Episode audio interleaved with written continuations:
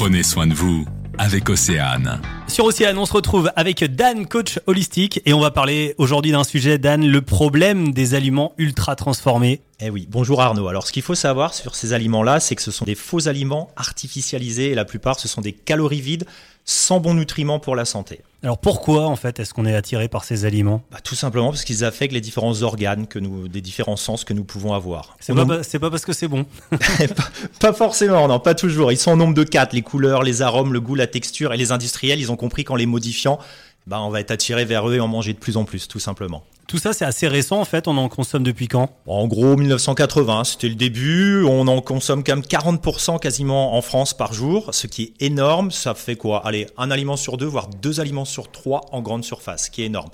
La problématique, ils sont remplis de sucre, plus ou moins cachés, hein, bien sûr, d'acides gras saturés et trans, et ça, ça a un impact sur la santé. Quelques indices pour les reconnaître? Oui, bien sûr. Alors déjà, les étiquettes. Regardez, s'il y a plus de 5 ingrédients, ça reste compliqué de se dire que c'est un aliment sain. Euh, reconnaître l'aliment d'origine, par exemple pour certaines sauces, est-ce que un pourcentage de viande qui peut être intéressant?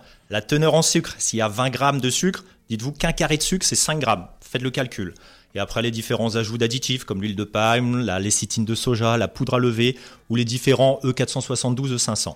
Puis le souci, c'est tous les packaging, packaging excusez-moi, un peu trompeurs où il y a marqué sans nitrite, sans huile de palme, avec du blé complet ou bio. Tout ça, c'est pas forcément bon. Alors, quelques conseils, Dan, pour euh, se passer de ces aliments? Oui, bien sûr. Alors, un de temps en temps, évidemment, il n'y a aucun souci, c'est pas un problème. Mais il faut revenir plutôt à une alimentation saine, avec des aliments bruts. Donc, on fuit un petit peu les, grandes surfaces, c'est pas, c'est pas une mauvaise chose. Sachez vraiment qu'aucun aliment n'est mauvais. C'est l'ultra transformation de celui-ci qui est néfaste. On appelle ça le cracking, avec l'ajout de sucre et de graisse. Deux applications pour, euh, pour votre santé et votre bien-être. Ça s'appelle Scan Up avec un U majuscule pour le Up et SIGA, S-I-G-A. Et ça, vous pouvez leur faire confiance. Merci Dan. Et pour vous retrouver, c'est sur Facebook, Dan Coaching. Le magazine, midi 14h. Sur Océane.